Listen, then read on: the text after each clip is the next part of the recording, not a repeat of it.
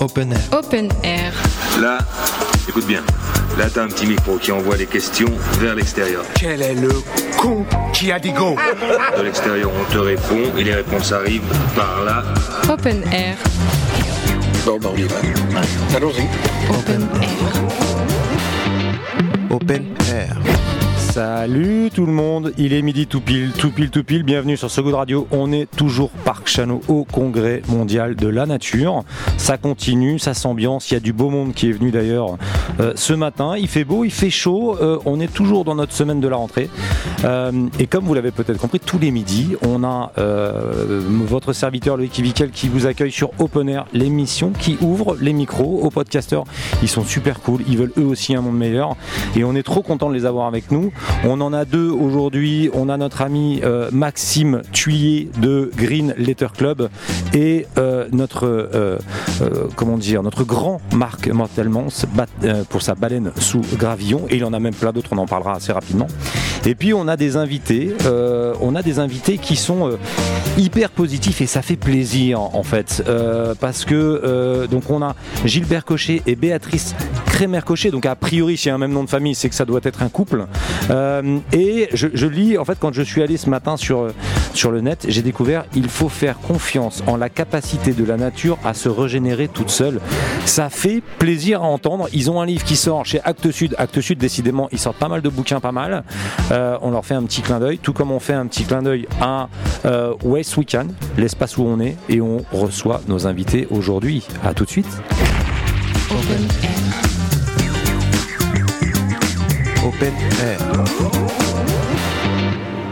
Il y a une ambiance de folie sur le plateau aujourd'hui. N'ayons pas peur des mots. Euh, alors on va commencer en fait par nos, par nos amis podcasteurs. Euh, En fait vous voyez pas mais ils ont un micro à se partager et, et c'est assez sympathique euh, de, de les voir si proches l'un de l'autre. Euh, On a l'impression d'avoir deux ados qui se battent pour la même sucette. Exactement. Tu me l'as pas dit, exactement. Je ne l'ai pas dit comme ça, mais effectivement, on pourrait le voir comme ça. Euh, on parle de vous. Alors, on a, vous, vous étiez déjà là lundi euh, et mardi. Euh, vous n'étiez pas encore en binôme tous les deux? Vous n'avez pas encore fait ça? Non, mais on est ravis d'être en binôme tous les deux avec Marc, parce qu'on a fait pas mal d'interviews euh, croisées. Génial. Euh, voilà. Non, mais c'est cool. Euh, on fait un petit clin d'œil à Delphine, qui effectivement est remontée, euh, est remontée à Paris. Coucou Delphine. Et euh, juste, on fait un petit tour rapidement de, quand même de votre actualité de rentrée parce qu'elle est un peu chargée. On commence par toi, Marc. Alors là, c'est la, c'est, la série complète. On va lancer des podcasts un peu de, un peu partout. On se lance à fond sur le truc. C'est gentil cet instant promo. Oui, donc Baleine sous gravillon démarre sa troisième saison. J'ai eu la chance d'avoir Laurent Balesta pour les premiers épisodes, des, des gros épisodes dans tous les sens du mot gros.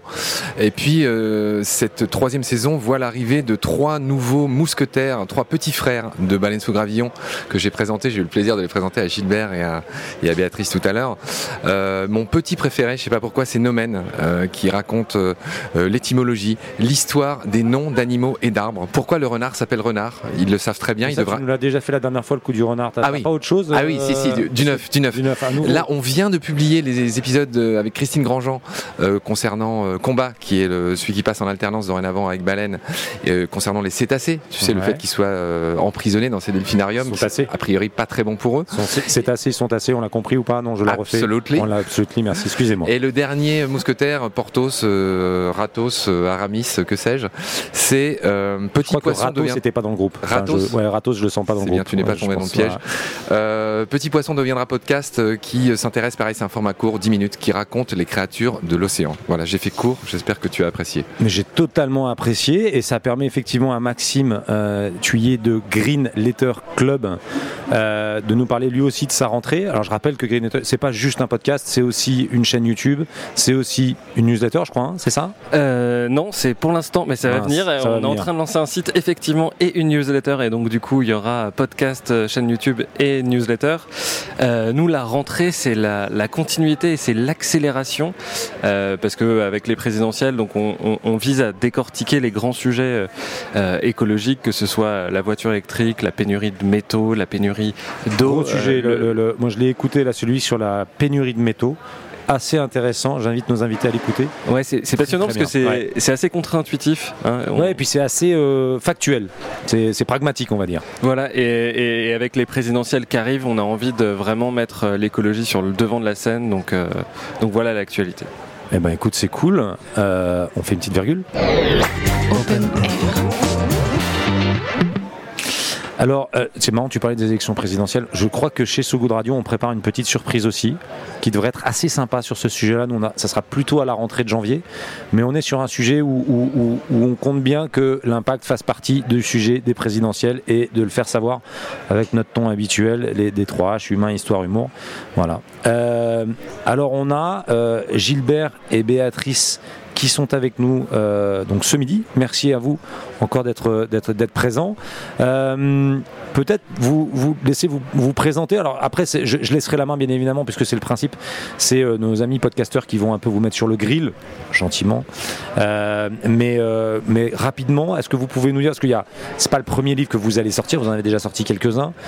D'où vient Est-ce qu'on peut un peu avoir l'histoire de votre de votre couple? C'est né de cette passion commune pour pour la biodiversité, pour les animaux Oui, tout à fait.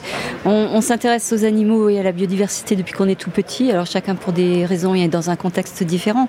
Et on s'est rencontrés sur les bords de la faculté à Lyon et depuis euh, on s'est rendu compte qu'on avait tellement d'atomes crochus qu'on ne sait plus quitter. Et voilà, on a, on a exploré euh, la France, l'Europe, le monde ensemble et surtout on en a on a vu que des civilisations qui pouvaient être, nous sembler en tout cas très semblables à celles de la France, euh, avaient parfois des relations à la nature qui sont très différentes, un- un- une relation à la protection de la nature aussi qui est très différente. Et on s'est dit qu'il fallait ramener toutes les bonnes idées en France pour pouvoir les appliquer parce qu'on a un pays formidable avec plein d'écosystèmes différents, méditerranéens, atlantiques, euh, niveau de la mer, niveau de la montagne, même euh, une petite partie continentale. Donc ça nous fait plein d'écosystèmes différents qui pour l'instant sont malheureusement encore vides de grande faune ou en tout cas euh, cette grande faune est tellement terrorisée qu'elle se cache et qu'on ne peut pas la voir. Et on s'est rendu compte que dans d'autres pays, sur d'autres continents, la proximité avec cette faune sauvage existe et qu'elle nous fait énormément de bien, elle nous apporte beaucoup de bienfaits. Donc on aimerait que nos, nos amis français, nos concitoyens puissent vivre ça un jour, en tout cas au moins nos enfants et nos petits-enfants. on, on sent le positif dans votre manière d'exprimer, même si on, on fait tous le même constat. C'est génial, Gilbert, d'avoir une femme comme ça, qui est positive, Euh, oui, etc. oui, J'imagine que vous aussi. Oui, oui, tout à fait. On est de ce côté-là, on est dans le, du, du- du même moule, Bon. en quelque sorte. Eh ben, écoute, donc, je vais laisser la parole à, à, Marc. Je sais pas qui commence. Vous battez pas, les gars, vous battez pas. Vas-y, Max. C'est Max qui commence. Donc, Euh, Max. voilà, on se partage le micro parce que par jours. alphabétique, euh, Max, avec Marc, ça aurait été politesse. chaud. Euh, non, moi je voulais commencer par euh, aborder un sujet. C'est, donc on parle de réensauvagement. Peut-être d'abord euh, commencer à expliquer ce que c'est et comprendre euh, pourquoi l'Europe euh, a perdu sa grande faune. Qu'est-ce qui, dans ces 10 000 dernières années, a fait que euh, on, on a, on a perdu la faune sauvage en Europe? Alors, en fait, il faut remonter à, il y a- à- une époque, euh, les, glaciers, si vous voulez, se sont retirés, la forêt s'est installée. Mais dans le même temps, pratiquement, on a eu la phase dite du néolithique. C'est-à-dire que l'homme est devenu sédentaire, à cultiver et à élever. Et pour cultiver, pour élever, on fait disparaître ce qui est devant nous, c'est-à-dire la forêt. Donc le monde a complètement changé à cette époque-là. Il y a eu un désensauvagement, en quelque sorte, qui s'est fait. Et puis ensuite, aujourd'hui, euh, depuis à peu près un siècle, on observe ce qu'on appelle un exode rural. C'est-à-dire qu'il y a des territoires qui sont abandonnés. Et comme ils sont abandonnés, il y a de la place et la nature a horreur du vide, donc elle se réinstalle. Donc ce mot réensauvagement s'inscrit dans une histoire qui se déroule. Et juste pour préciser, par exemple, euh, en France, euh, il y avait des bisons, euh, dans les Flandres, il y avait des élans, pour qu'on ait une idée aussi du type de faune qui existait il y a 10 ou 15 000 ans. Oui, alors c'est important. Effectivement, après les glaciations, on avait les quatre grands, par exemple, le bison, le cheval sauvage, le roc et l'élan. Donc ces quatre espèces, par exemple, étaient présentes en France, notamment dans le nord-est, étaient présentes en Suisse, même une partie dans le nord de l'Espagne. Donc on avait de grande faune. Et puis n'oublions pas des ours, des lynx, des loups à peu près partout, et, et des rivières avec des esturgeons énormes. Voilà. Donc on avait vraiment de la grande faune. Et c'est une règle globale sur l'ensemble de la planète. Ce qui disparaît en premier quand le bonhomme arrive, c'est la grande faune. Ça s'est passé en Amérique du Nord, ça s'est passé dans les îles, etc. On ne va pas refaire l'histoire, mais à l'exception du continent africain, qui a toujours vécu avec la grande faune, donc il la préserve partout ailleurs, elle a disparu quand l'homme blanc est arrivé.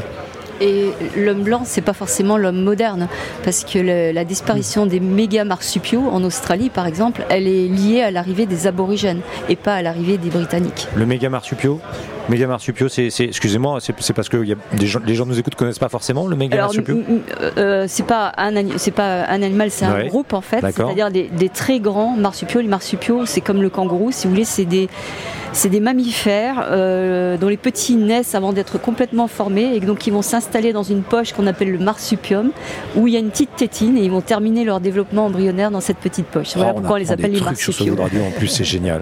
Tu, tu sors grandi. euh, Ah mais pff, grandi, je sais pas. J'adorerais, mais alors va falloir poser d'autres questions alors. hein. Un, mot euh, peut-être liminaire euh, sur votre philosophie. Alors, il, faut- dire à celles et ceux qui nous écoutent, enfin, on, vient d'enregistrer une heure d'émission ensemble euh, et on, a parlé de votre philosophie qui, est marquée par ce- cet optimisme.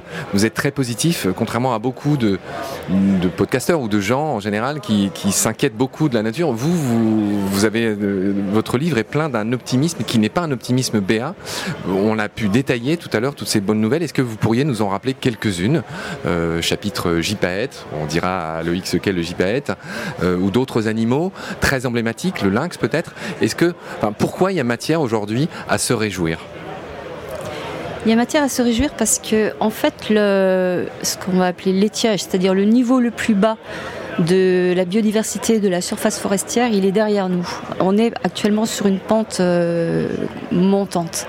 Parce que la prise de conscience de la disparition de la biodiversité, elle s'est faite, euh, on va dire, au début du XXe siècle, grosso modo. Le, le niveau le plus bas, ça a été au milieu du XIXe siècle. Ensuite, il y a eu une vraie prise de conscience et il y a eu déjà des actions qui ont été mises en place qui ont permis euh, de faire renaître ou de, permettre à certaines espèces de se réapproprier leurs espaces. Alors vous en avez cité quelques-unes. Moi je dirais que celle qui est peut-être la plus emblématique de l'Europe, notre continent, c'est le bison. Le bison d'Europe, à ne pas confondre avec le bison d'Amérique, ce sont deux espèces différentes. Le bison d'Europe est un animal euh, forestier principalement et il avait complètement disparu à l'état sauvage au début du XXe siècle. Il n'en existait plus que 12, disséminés, dans- 12 individus disséminés dans quelques eaux. Et grâce à ces 12 individus, on a pu les faire se reproduire en captivité et ensuite les réintroduire dans des forêts de plaine qui n'étaient pas trop abîmées, comme la forêt de Bielowieza par exemple, un parc national à cheval entre la Pologne et la Russie. Et actuellement, euh, donc moins d'un siècle, enfin à peu près un siècle plus tard, moins d'un siècle plus tard, puisque ça a été relâché dans les années 1950, euh, eh bien on, compte 6000 bisons sauvages et pas sauvages forcément dans des endroits déserts. Le bison sauvage a été réintroduit en Allemagne, par exemple, dans un endroit où il y a 600 habitants au kilomètre carré. Donc la cohabitation de l'homme et de la grosse bête est tout à fait possible. Les Allemands nous l'ont démontré. Elle serait possible aussi en France parce que nous avons les espaces pour le bison. Par contre, il faut encore maintenant qu'on fasse de la place dans la tête des gens. Et donc, donc, ça veut dire qu'on est passé de 12 à 6000 bisons là en une, en une vingtaine d'années sur l'Europe, c'est ça? 6000 bisons sauvages. Je ne Sauvages. compte- Je ne compte pas ceux qui sont captifs encore parce qu'il y a toujours des bisons captifs. Excellent, c'est le moment de faire une virgule du coup. Open Air. Open Air. Toujours en direct du Congrès mondial de la nature où on a nos deux, euh, nos deux mâts, Maxime et Marc, voilà, qui nous animent cette, cette émission euh, Open Air où euh, nos invités sont là et nous parlent de manière positive euh, de la biodiversité. Marc, tu étais sur le sujet de ça revient en Europe. Il y a effectivement, on parlait de bison il y a deux, il y a deux minutes. Je te laisse continuer la conversation. Oui, sur ce grand thème du ça s'en va et ça revient, qui t'est cher, cher Loïc. Euh, après, euh, après le bison, peut-être un mot sur le gypaète euh, ou le lynx? En précisant ce le que c'est que c'est un, gypaètre. c'est un grand rapace, donc 2,80 m d'envergure. C'est un charognard, il se nourrit de cadavres, mais plus précisément, il va se nourrir des ossements. Et donc cette espèce avait complètement disparu de, de la chaîne des Alpes. On les avait tirés, on les avait empoisonnés.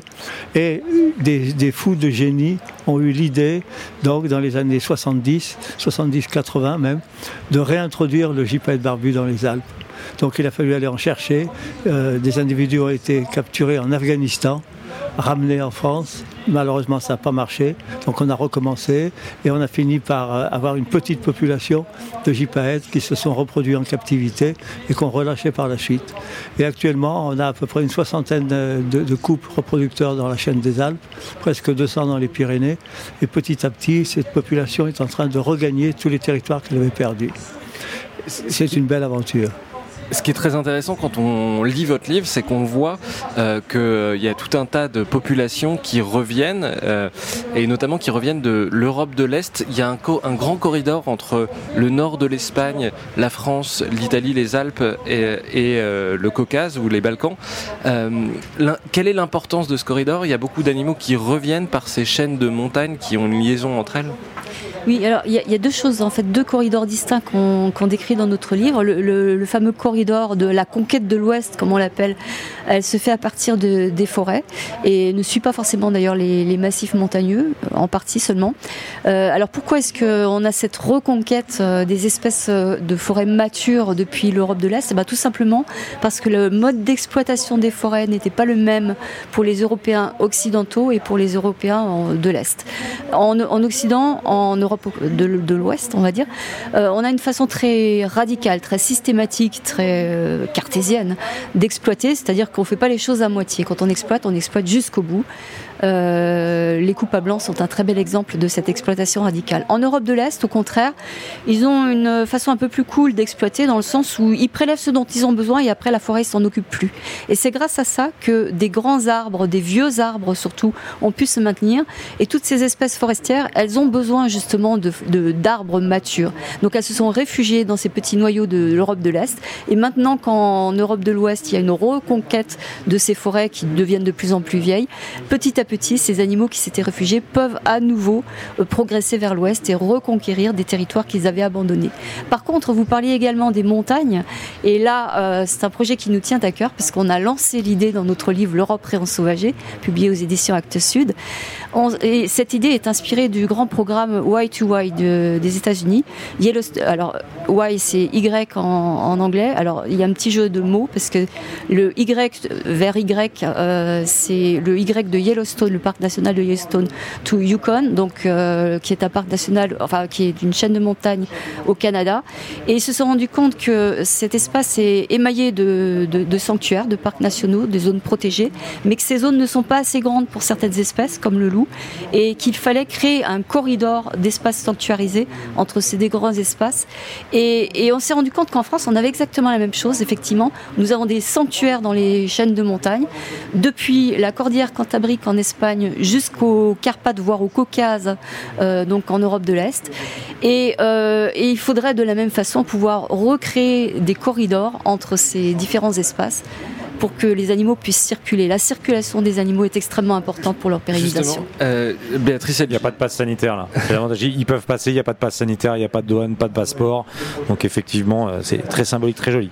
justement, Gilbert et Béatrice, est-ce que vous pouvez prendre un exemple d'un animal qui reviendrait de l'est vers l'ouest pour qu'on comprenne bien? Oui, bien sûr. On a par exemple la cigogne noire. C'est une cigogne qui, niche dans les arbres, dans les grands arbres, dans les belles forêts, et qui était réfugiée dans les pays de l'Est, et qui petit à petit est arrivée jusqu'à nous. Actuellement, il y a une soixantaine de couples dans, l'ensemble de la France. Pour l'instant, France du Nord, du Nord-Est. Donc voilà, un premier exemple. Le picado blanc. c'est un pic qui a besoin de forêts vierges, eh bien, il est en train de revenir par la Suisse et il revient de, de l'Est aussi.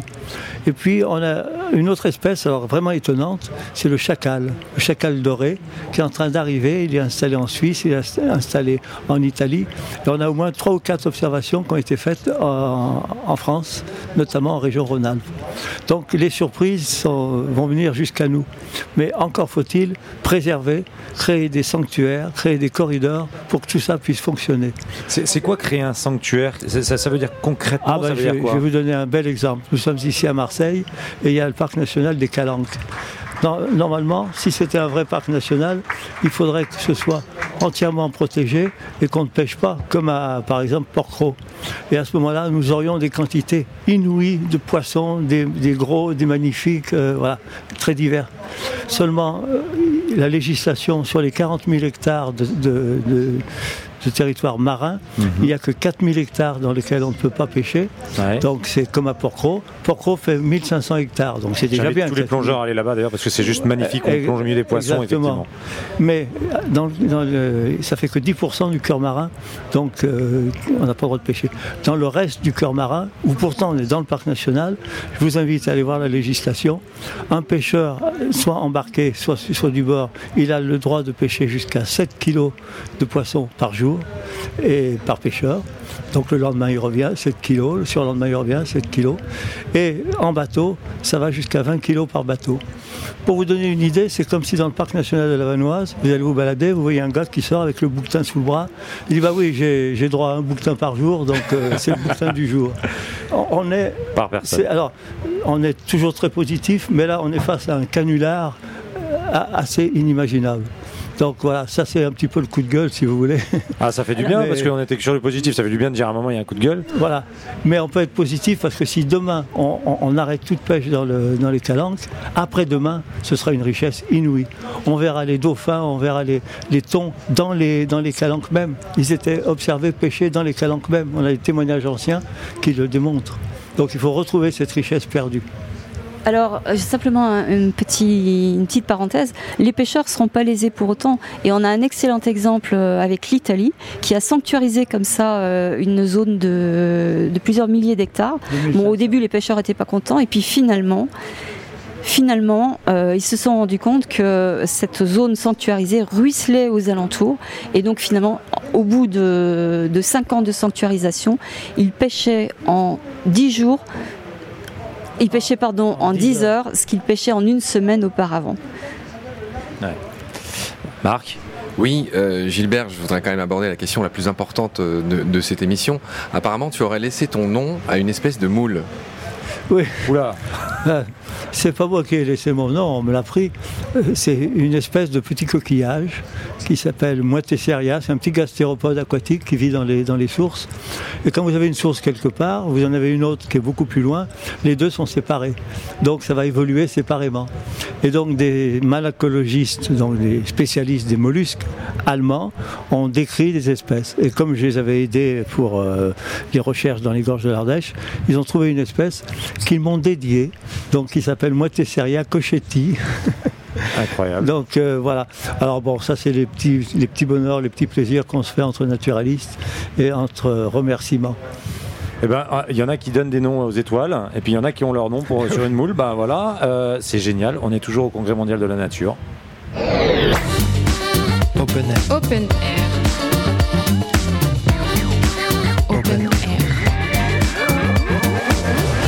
Ah non, c'est pas fini. C'est pas fini. Marc, il était Pardon, déjà chaud, pardon, il était est, parti, il fait son truc sur les déjà moules et tout ça. Non, non, non, on continue, on est la troisième partie, on continue. On n'a pas envie de les laisser partir, ils nous disent des trucs super cool. À la fin de, à la fin de, de- de votre livre, vous, vous énoncez une série de préconisations.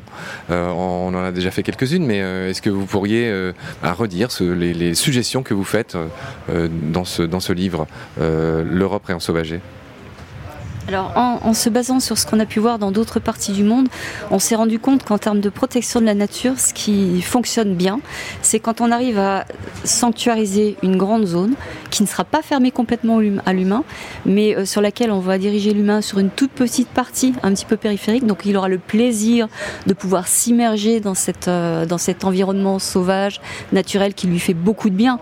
On s'est rendu compte, par exemple, dans un une étude qui a été faite dans un hôpital new-yorkais euh, sur des patients qui subissaient la même opération.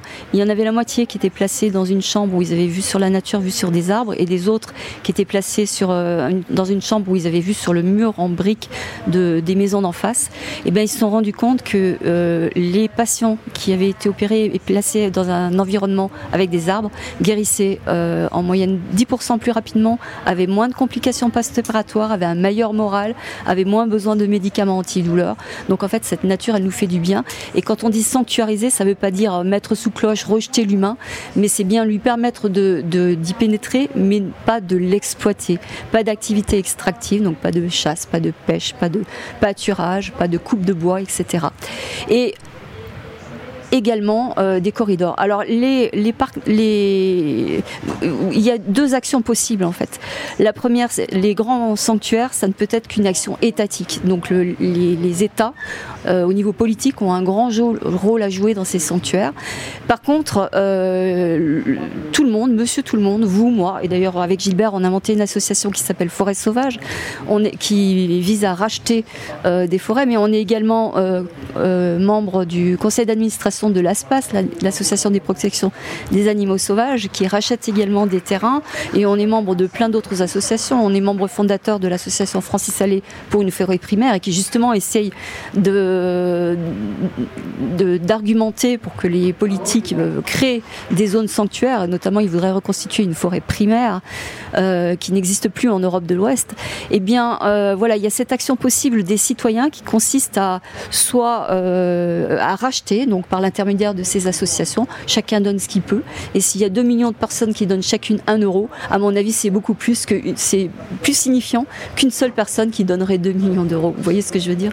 Euh, Justement, euh, Béatrice, vous avez euh, parlé de, l'action possible aussi des, États. Est-ce qu'on a des exemples à travers le monde de zones qui ont été réensauvagées à large échelle?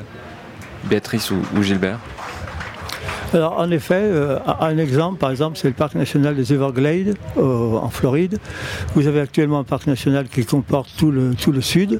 Et l'objectif, enfin c'est en cours, le programme est de réensauvager la totalité.